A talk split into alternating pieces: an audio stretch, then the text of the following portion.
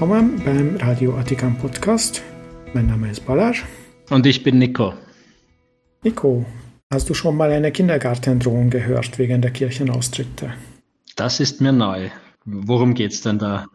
Die Kindergartendrohung geht so, dass jemand in die Medien geht und erklärt, dass die Kirche leider in Zukunft weniger einnehmen wird, weil ja so viele Leute austreten. Und die Kirche macht ja so wichtige Aufgaben für die Öffentlichkeit. Zum Beispiel müsste sie dann ihre Kindergärten einstellen, aufgeben in den Dörfern und Städten, die halt die Kirche betreibt und natürlich ihre Schulen und Krankenhäuser und alles andere, was eben die Kirchen an die Öffentlichkeit an Leistungen erbringen. Das klingt ja so, als würde die Kirche das selbst finanzieren. Ja. Aber erzähl weiter. Das klingt absolut so. Und das ist natürlich etwas, wo Menschen, die nicht weiter nachdenken, tatsächlich das Gefühl haben könnten, oh shit, gerade in kleinen Gemeinden hat ja die Lokalpolitik, die lokale Verwaltung nicht sehr viel Geld. Und da ist die Drohung, dass man den einzigen Kindergarten, die einzige Schule im Ort eventuell schließen muss, natürlich sehr wirksam. Jetzt ist allerdings so, dass diese Drohung nur dann funktioniert, wenn man nicht weiter darüber nachdenkt, wie Steuern funktionieren. Also Kirchensteuern in Deutschland und Kirchenbeiträge in Österreich sind ja von der Steuer absetzbar. Das heißt, sagen wir, ich wäre im Vorjahr noch Kirchenmitglied gewesen und hätte 200 Euro Kirchenbeitrag oder Kirchensteuer gezahlt, dann hätte ich einen Teil davon von meiner Einkommensteuer absetzen können. Und dieser Anteil ist der, der dem Staat verloren geht, solange man Kirchensteuer zahlt. In Deutschland ist das im Durchschnitt 31 Prozent der Kirchensteuersumme, der gezahlten Kirchensteuersumme. In Österreich gibt es nicht so gute Zahlen dazu, aber aus einer parlamentarischen Anfragebeantwortung hat man äh, für 2018 eine Zahl ermitteln können. In Österreich ist das ungefähr zwischen 25 und 27 Prozent. Das heißt, wenn ich meine 200 Euro gezahlt hätte, dann wäre dieser Anteil im Durchschnitt davon dem Staat entgangen. Und mir natürlich die 200 minus diese Steuerabsetzsumme, weil ich ja damit die Kirche finanziert hätte. Natürlich tue ich sowas nicht, also kriegt die Kirche von mir kein Geld und ich zahle meine Steuern und dieser Betrag, dieser Anteil verbleibt beim Staat. Wenn jetzt eine Person, die denkt, hm, ich glaube eigentlich an nichts mehr und ich finde Kindervergewaltigung ganz schlimm und die Kirche ist so intransparent und aus dem Mittelalter, aber sie haben doch den Kindergarten finanziert, dann ist wichtig zu wissen für diese Person, dass es besser ist auszutreten. Einerseits hat diese Person selbst neues verfügbares Einkommen, was sie eben zum Beispiel auch für Kindergarten oder für karitative Zwecke ausgeben kann. Aber auch der Staat hat mehr Geld.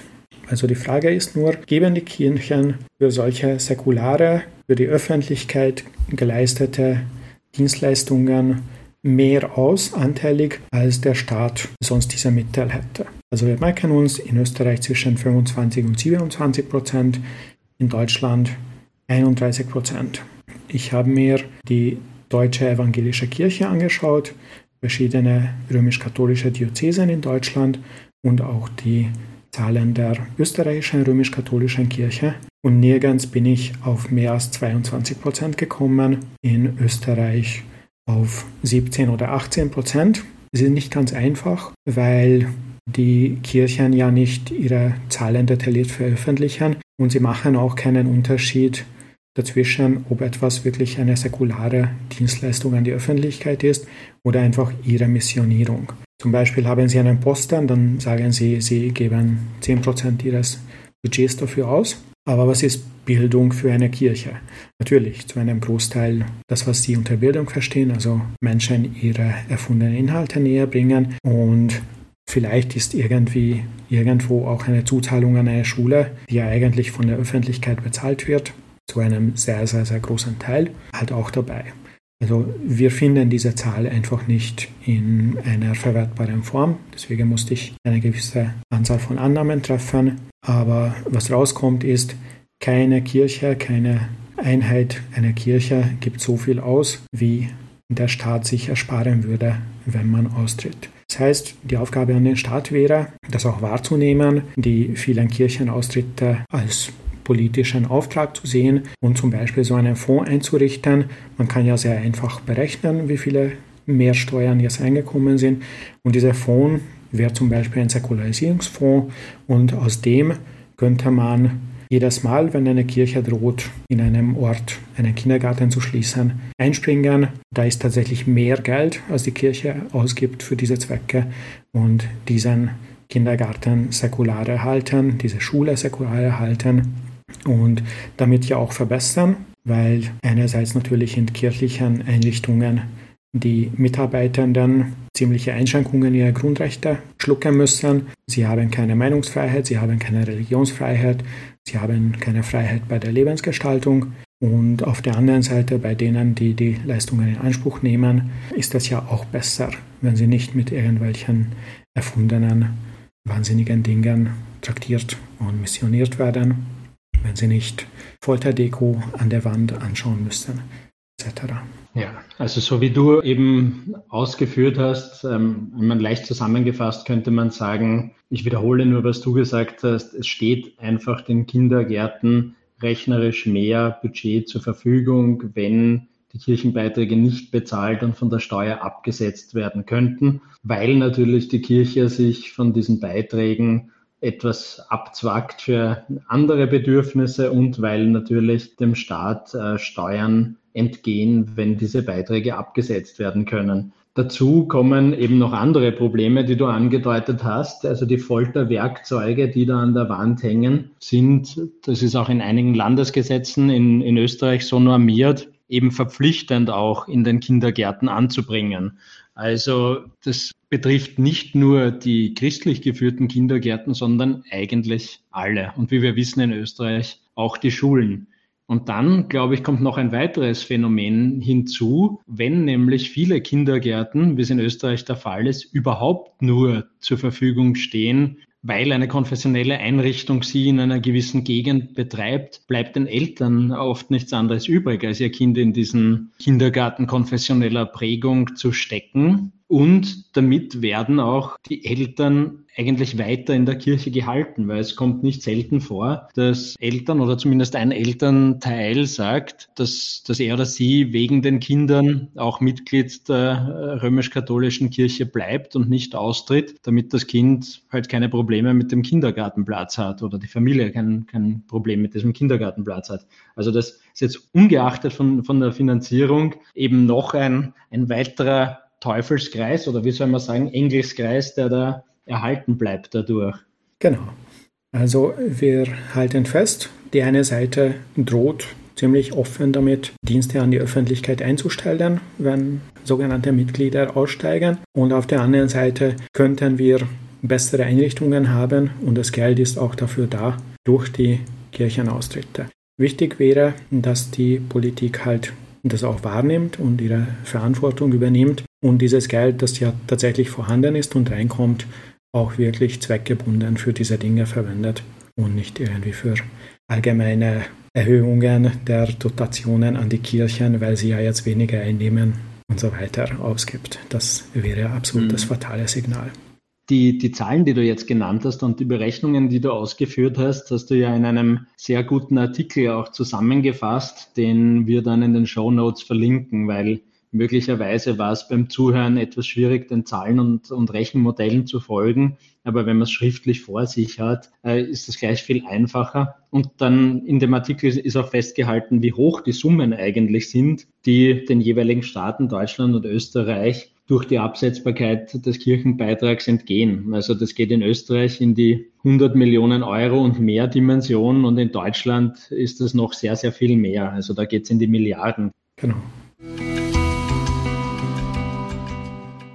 Ja, also wenn wir schon vor, von Verantwortung des Staates und Verantwortung Übernahme der Politik gesprochen haben, wolltest du zur ÖVP kommen. Da wollte ich zur ÖVP kommen, ja.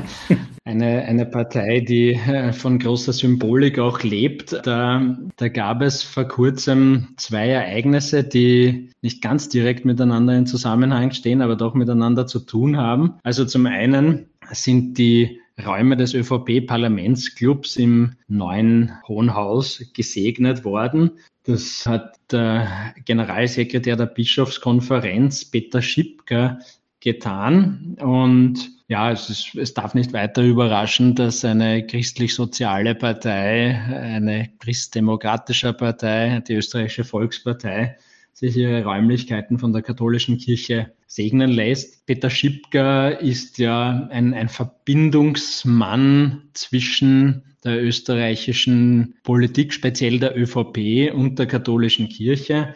Er ist ja auch über die Veröffentlichung der, der Chats von, von Thomas Schmidt und Sebastian Kurz unter anderem auch dort in die Öffentlichkeit gerutscht, als der Kurz Thomas Schmidt irgendwie aufgetragen hat, dass man, äh, wie hat das formuliert, jetzt habe ich es vergessen, aber die, die, der katholischen Kirche die Privilegien abräumen soll. Ja. Und vielleicht fällt dir die Formulierung ein, wenn nicht, äh, können wir sie sicher nachschauen. Ich glaube, es wurde ein Privilegien-Check angedroht. Ja. Und da ist die Kirche natürlich nervös.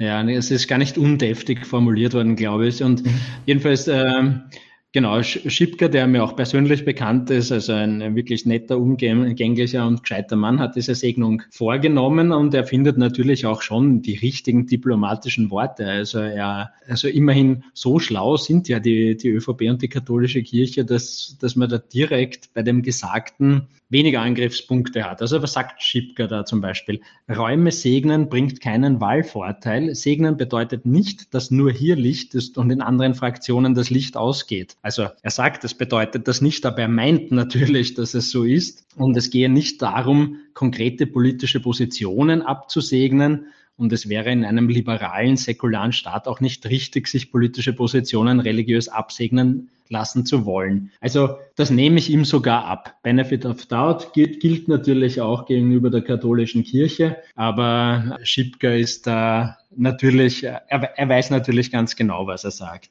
Wenn er sagt, es wäre in einem liberalen, säkularen Staat auch nicht richtig, und sie machen es dann an der Stelle, was sagt es über ihre Wahrnehmung des Staates Österreich aus?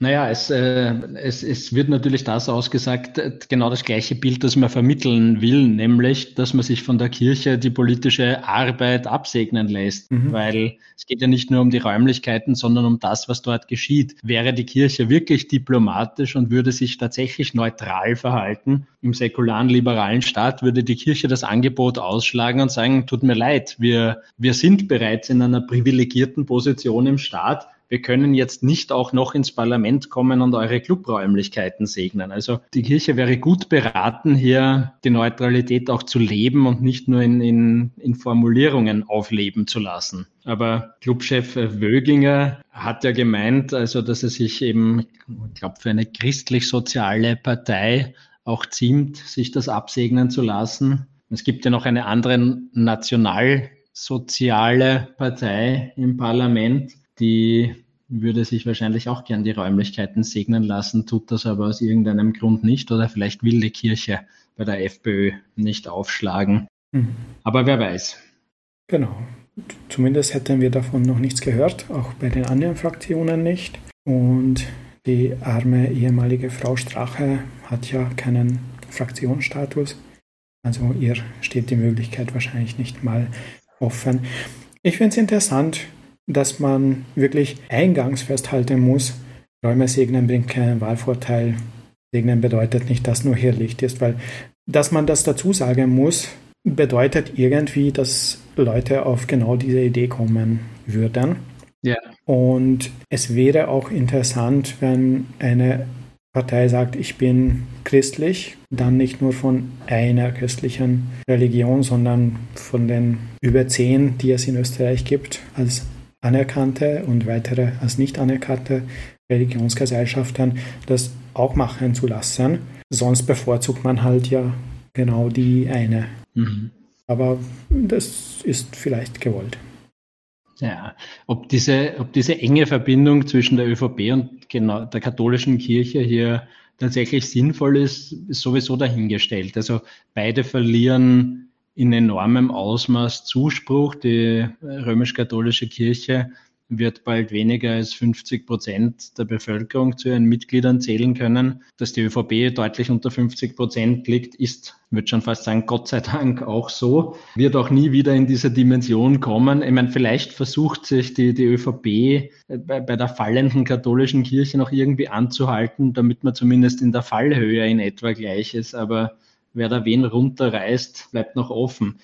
Es gab vor einigen Jahren ein sehr berühmt-berüchtigtes Segensereignis in Österreich. Der Herr Sebastian Kurz, der damals gerade nicht Bundeskanzler, der ja nach dem, äh, dem Ibiza-Skandal zurücktreten musste oder, be oder beziehungsweise halt in einem parlamentarischen Verfahren abgewählt wurde. Also er hatte keine staatliche Funktion zu dem Zeitpunkt. Bei dieser Awakening-Konferenz in der Stadthalle, also in einem wirklich großen Veranstaltungsraum, wurde er von einem von außen gesehen etwas komischen australischen Prediger gesegnet. Es war wohl ein bisschen überraschend für ihn. Er stand da ziemlich dümmlich grinsend und das hat, beziehungsweise die YouTube-Aufnahme davon hat, hat auch wirklich viel Staub aufgewirbelt.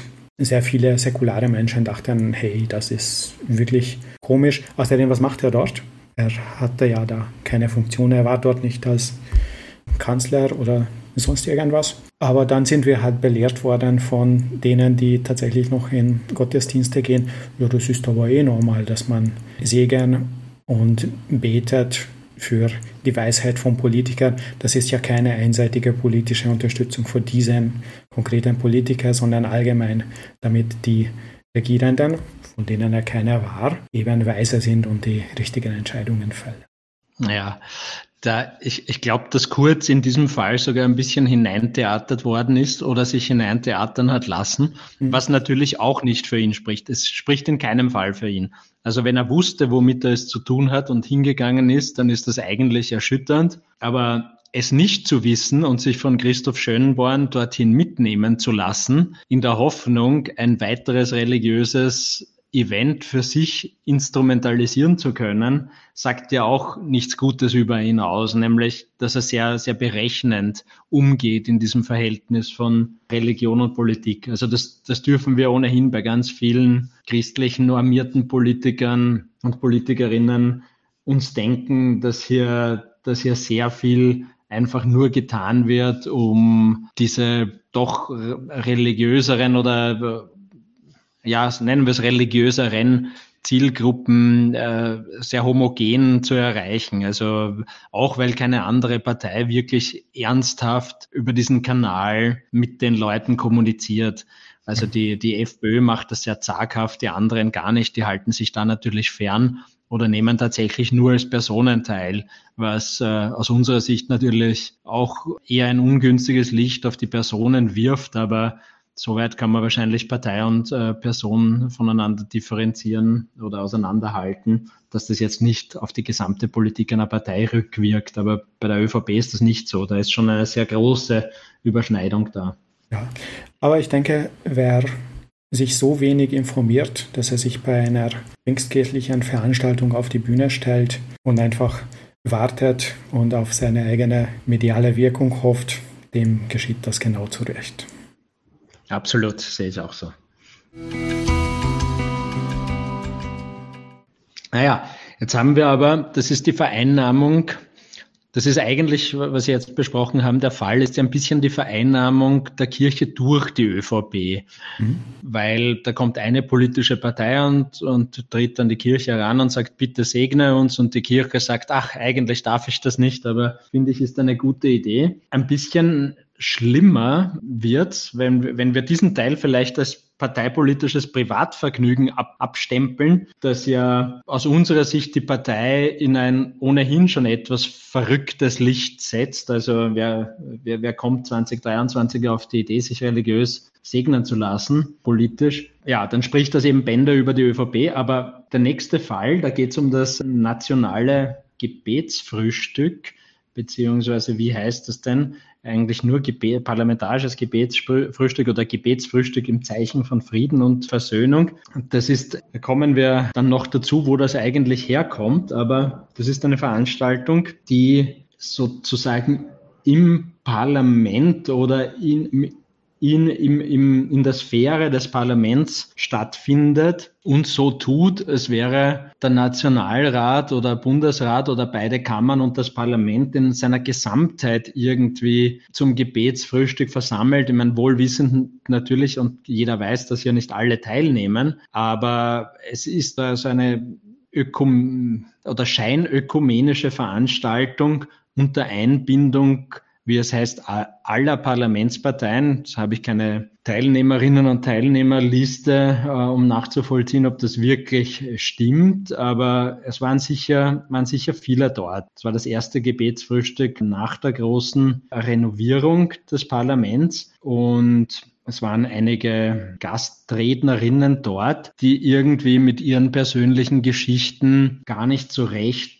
zu dem epochalen Ansatz oder zu dem epischen Ansatz, den dieses Frühstück verfolgt hat, gepasst haben. Das muss man auch sagen. Während beim Privatvergnügen im, im ÖVP-Parlamentsclub noch auf den noch Fürbieten gesprochen worden sind, dass der äh, russische Angriffskrieg in der Ru Ukraine beendet wird, hat man solche Dinge beim, beim großen Gebetsfrühstück, zumindest in den Pressemitteilungen, nicht lesen können. Wahrscheinlich auch, weil ein gewisser Norbert Hofer und andere Vertreterinnen der, der FPÖ dort dabei waren und das wahrscheinlich nicht gutiert hätten. Also man musste sich auf sehr kleinste gemeinsame Nenner einigen, die dort inhaltlich gemacht wurden. Also die Punkte, die da gemacht wurden von den Gastrednerinnen, sind fast schon befremdlich. Also da gibt es eine gewisse Skirennläuferin, von der ich bis heute nichts gehört habe, aber sie dürfte bekannt sein, Nicole Schmidhofer, Super-G-Weltmeisterin, Abfahrt Abfahrtsweltcup-Siegerin, ja, scheint berühmt, aber nicht in meiner Lebensrealität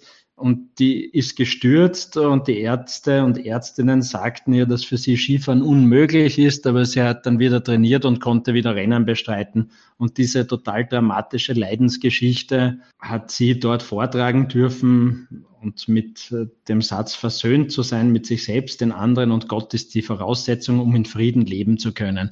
Also persönliche Leidensgeschichte in Ehren, aber Spitzensport und Skisport ist ein Vergnügen, das für das Fortkommen der Menschheit eher von minderer Bedeutung ist im Vergleich dazu, wenn in anderen Erd, also wenn in, in Europa ein Krieg tobt, ist, ist das äh, von vergleichsweise geringer Dimension. Dann war noch irgendeine deutsche Miss Universe oder Miss Germany da und dann durfte auch die Direktorin des Jüdischen Museums etwas sagen, weil es handelt sich ja schlussendlich um ein Gebetsfrühstück, bei dem möglichst viele große Religionen eingeladen sind und etwas vorzutragen haben. Und Daniel Spera, hat dann den Wert des Friedens im Judentum dadurch unterstrichen, dass sie daran erinnert hat, dass das Wort Shalom insgesamt 250 Mal in der Tora zu finden sei. Ja, das ist ein interessanter Beleg dafür, dass es dem Juden- und Jüdinnentum um Frieden geht, weil wenn wir nach den Gesichtspunkten, wie oft Wörter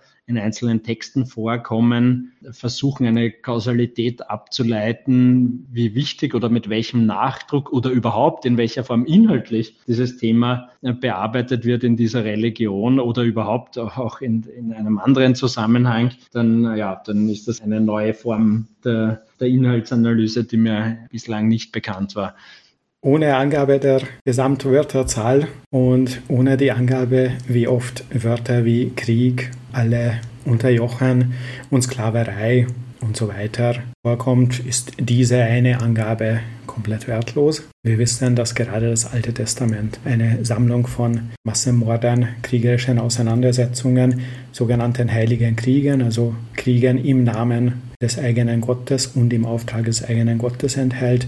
Also, dass das keine wirklich ernsthafte und ehrliche Angabe über den Inhalt des Alten Testaments ist, das weiß hoffentlich eine studierte Frau ja. wie die Frau Spera.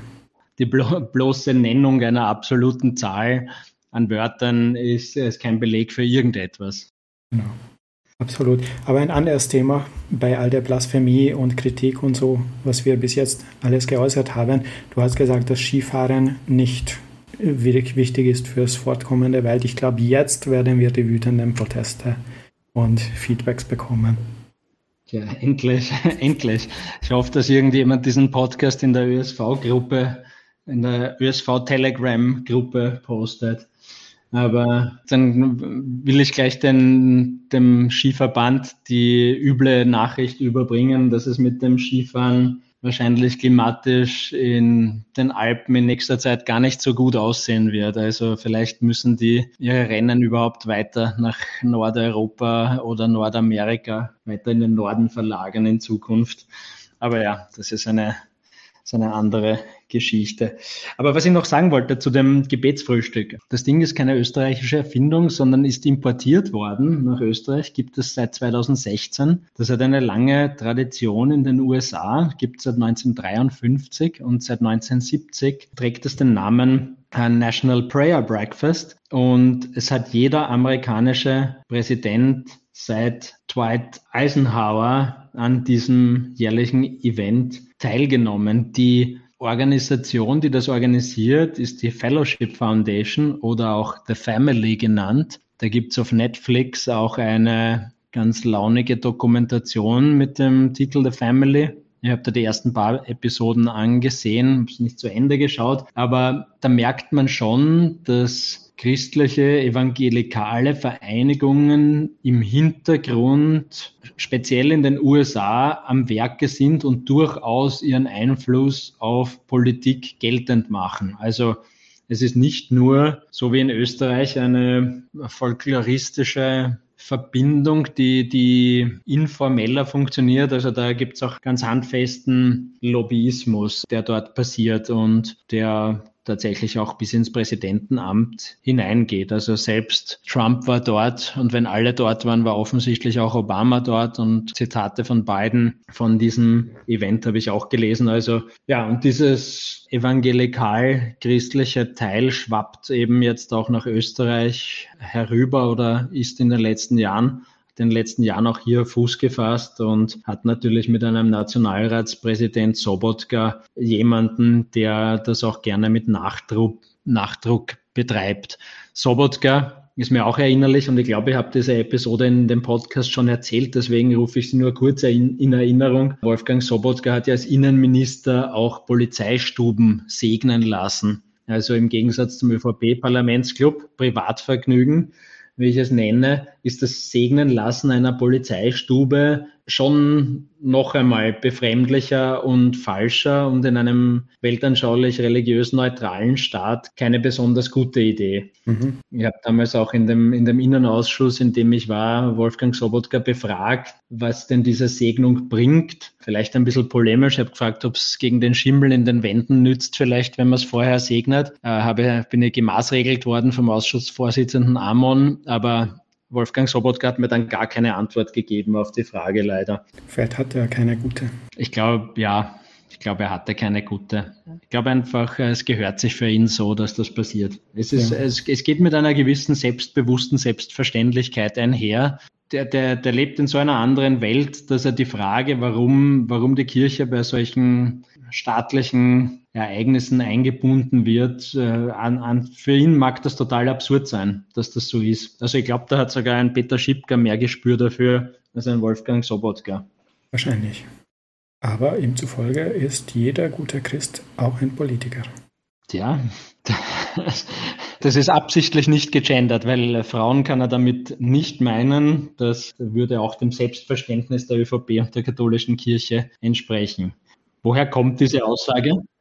Er hat diese Aussage in einer Podiumsdiskussion mit einem Moraltheologen über Christentum und Politik getätigt. Ja, und er wünscht sich halt eben auch von der Kirche manchmal mehr Klarheit bei gesellschaftlichen und spirituellen Themen. Also eigentlich genau das, nämlich die Unterstützung von Positionen, die bei der Segnung eben ausgeschlossen wurde.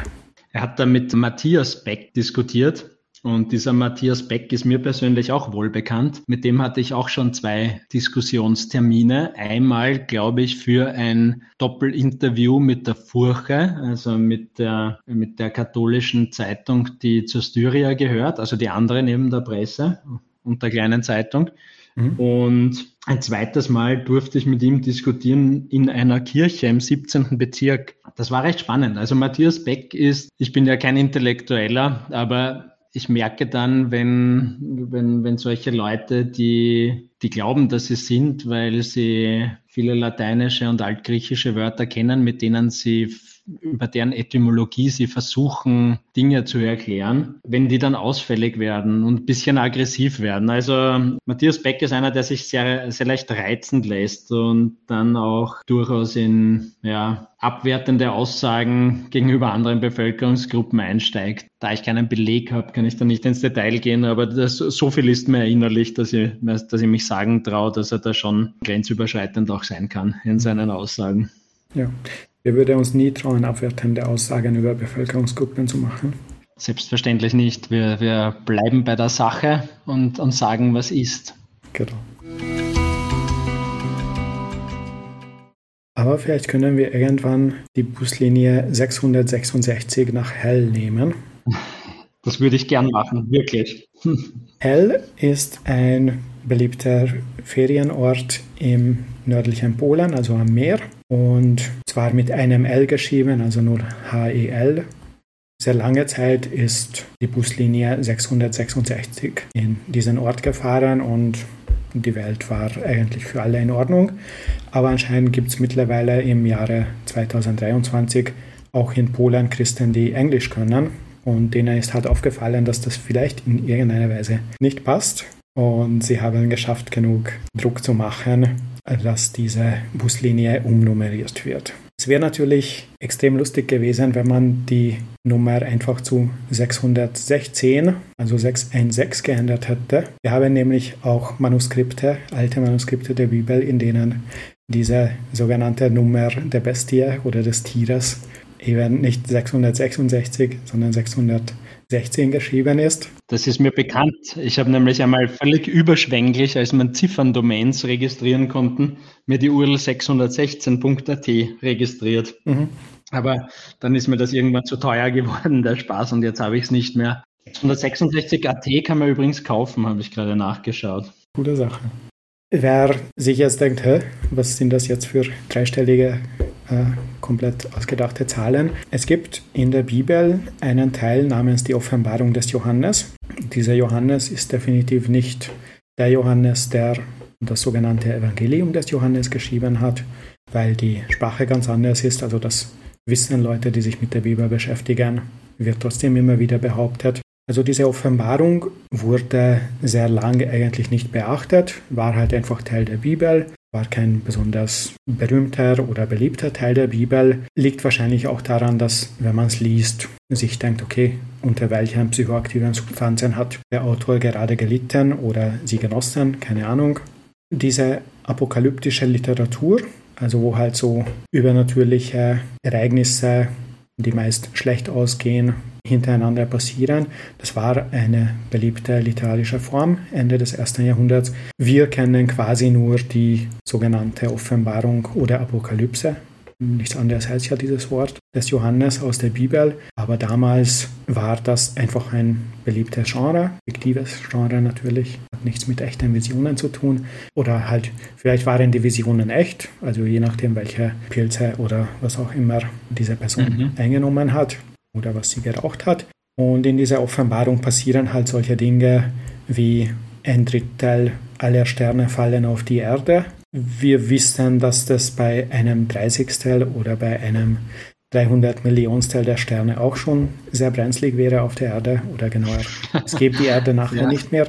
Aber ja, wenn ja. man halt nicht weiß, wie die Welt funktioniert und wenn man glaubt, dass die Sterne einfach nur Lichter auf einem Firmament sind, dann schreibt man halt solche Dinge. Und irgendwann nach diesen Ereignissen kommt dann eine Bestie, ein Tier und zwingt die Leute, dieses Zeichen 666 an ihnen zu befestigen. Und nur wer dieses Zeichen des Tieres trägt, kann dann Sachen kaufen und verkaufen.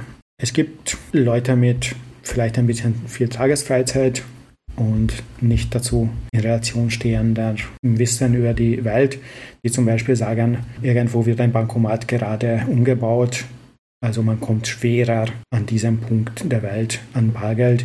Da sehen Sie schon die Apokalypse herannahen, weil quasi Bargeldverbot und über dieses nicht wirklich Bargeldverbot, sondern dieses temporäre Ereignis kommen Sie in Ihrem Kopf zu einem Bargeldverbot was sie verbinden mit der Vorstellung, dass man dann überhaupt keine Geschäfte mehr tätigen kann, wenn man dieses Malzeichen des Tieres unter Anführungszeichen, also eine Bankomatkarte nicht hat. Und daraus kommen sie dann halt zu dem Gedanken, dass jetzt wirklich die Sachen aus dieser Offenbarung tatsächlich eintreffen würden. Sie übersehen halt, eigentlich müssten ein Drittel der Sterne vorher schon auf die Erde gefallen sein.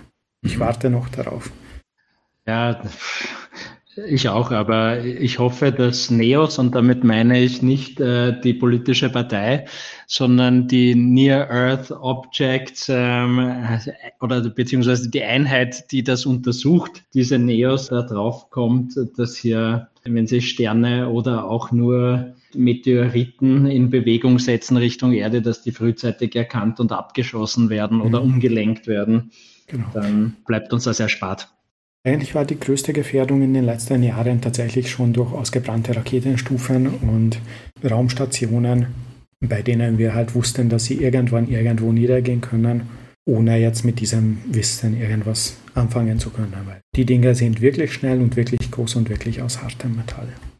Mhm. Irgendwann in der Mitte des 19. Jahrhunderts ist dann diese Offenbarung wieder ein bisschen mehr ins Interesse gerückt, zumindest in evangelikalen Gruppen in den USA und in Großbritannien und von dort ausgehend dann halt auch hierzulande in Europa. Und irgendeiner hat sich den Begriff Entrückung oder auf Englisch Rapture einfallen lassen also das steht wirklich nicht so in der Offenbarung. Das ist wirklich die Ableitung und Erfindung äh, dieser Menschen. Trotzdem ein sehr beliebtes Motiv. Auch wenn ihr nicht wisst, was das ist, die meisten von uns in Europa müssen nicht wissen, was das ist.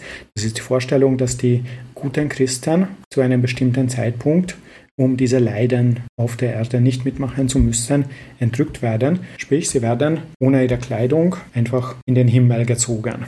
Mhm. Das würde man daran merken, dass von den wirklich guten Menschen plötzlich nur mehr ihre abgelegte Kleidung übrig bleibt und die einfach weg sind. Und das ist jetzt natürlich eine sehr lustige oder extreme Vorstellung, wo man sich denkt, äh, wer denkt sich sowas aus? Aber in den USA gab es tatsächlich sehr erfolgreiche Kinofilme und Buchserien und Fernsehserien, die sich genau in dem Szenario abspielen und damit beschäftigen. Also das ist wirklich etwas, woran Millionen von Menschen in den USA glauben. So viele, dass es sich lohnt, für sie wirklich Unterhaltungsprodukte zu machen. Ja, klingt doch nach guter Unterhaltung, dass man einfach aus seinen Kleidern nackt in den Himmel gezogen wird. Ich meine, die Frage ist, ob man so eine, ob man, ob man so eine Fahrt, so eine Rapture überleben kann. Es erinnert mich ein bisschen an den Wurstelbrater, wo man in die Höhe geschossen wird, aber halt nicht ganz so weit und man behält auch die Kleidung an. Aber kann mir schon vorstellen, dass das Spaß macht. Ja, es ist halt so, es gibt auch schon den Begriff Rapture Anxiety, also Angst vor der Entrückung. Ah, ja. Das ist ein tatsächlich vorhandenes Phänomen und ehemalige Christen haben tatsächlich schon öffentlich darüber berichtet, dass sie irgendwie als Kinder nach Hause kommen und es ist keiner da. Und der erste Gedanke ist wirklich, oh Scheiße, die waren alle richtige Christen, die sind entrückt worden und ich habe zu viel gesündigt. Mich haben sie jetzt hier zurückgelassen. Aber ja, wie das mit der Buslinie 666 nach Hell zusammenhängt, das haben leider die Apologeten und Apostel dieses Themas nicht vorhergesehen. Aber wahrscheinlich ist die Welt jetzt besser, weil die Buslinie 666 nicht mehr nach Hell fährt. Welche, wissen wir, welche Nummer sie hat? Das wäre noch schön. Ich werde das herausfinden und in den Show Notes ja. verlinken. Die Frage ist, wenn 666 jetzt wieder frei ist, könnten ja die Wiener Linien den 71er in 666 umbenennen. Mhm. Also hätten sie schon immer machen können, wäre vielleicht ganz gut. Der 71er fährt zum, nach Simmering bis zum Zentralfriedhof. Das ist berühmt. Mich hat der 71er gebracht, heißt, ich bin erstaunt. ah ja, schau, du kennst bessere Wien-Sprüche als ich. Das war's für heute. Danke fürs Zuhören, wie immer, und wir freuen uns auf Kommentare, Kritik. Mich bitte nicht kritisieren, ich habe nichts Schlimmes über Skifahren gesagt, also bitte all das an den Nico richten. Ja. Vielen Dank und bis zum nächsten Mal. Ich werde, ich werde weiter recherchieren, welche österreichischen Skiläuferinnen und Skiläufer ich nicht kenne. Danke, ciao. Ciao.